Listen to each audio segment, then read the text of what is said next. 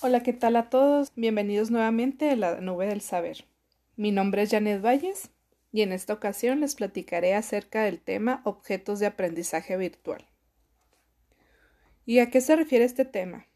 Pues son las herramientas digitales que se utilizan en la educación virtual y que utilizan TICs.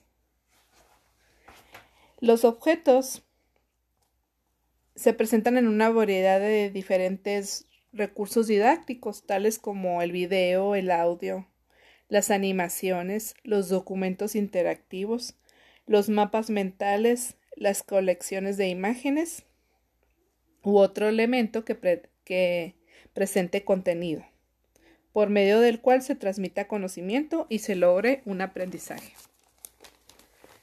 Los objetos virtuales de aprendizaje, conocidos como los OVA, se pueden desarrollar en diversos formatos, tales como el HTML, el XML, el JPG, el PDF, el Flash, GIF, entre otros.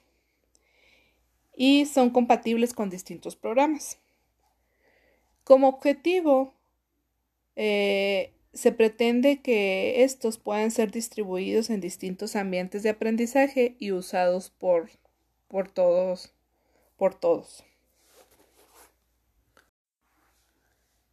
Algunas características de los OVA es que pueden ser reutilizables, es decir, que a partir de, de un OVA existente, de un objeto virtual de aprendizaje, se pueden modificar o crearse otros.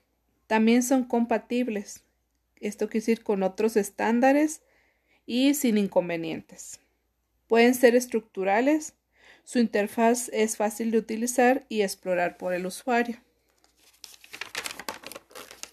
Y por último son atemporales. Esto quiere decir que no pierden la vigencia en el tiempo.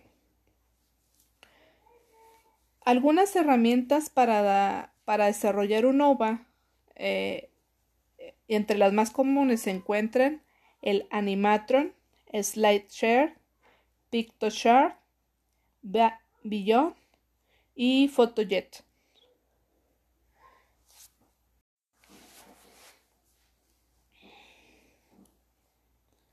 Para concluir, pues quisiera comentar que el uso de las tecnologías en la educación es un gran apoyo y ha tenido un gran auge en la actualidad. Ahora más con la pandemia, ¿verdad? Que tuvimos que estar en confinamiento y se tuvieron que utilizar las TICs y el uso del Internet. Eh, son de gran apoyo, pues, enseñan, pues permiten enseñar a los alumnos y de una manera fácil y rápida.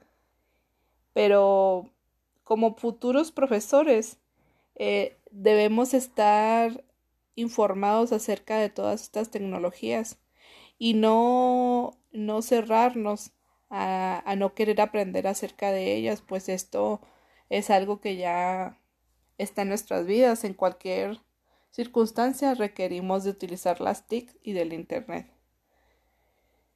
Y el no capacitarnos o el no estar abiertos a aprender acerca de ellas, pues em, hace que nuestro trabajo no sea eficiente y también eh, hace que los alumnos no se interesen por, por los temas que uno les imparte.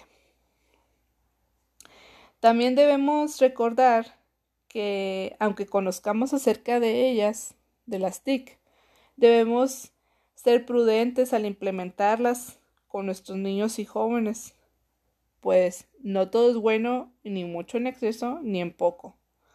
Debe existir un balance y debemos proporcionarles la información adecuada para que estos no busquen erróneamente. Y pues eh, exista confusiones y sobre todo un mal manejo de la información como lo ha como ha pasado en algunos casos.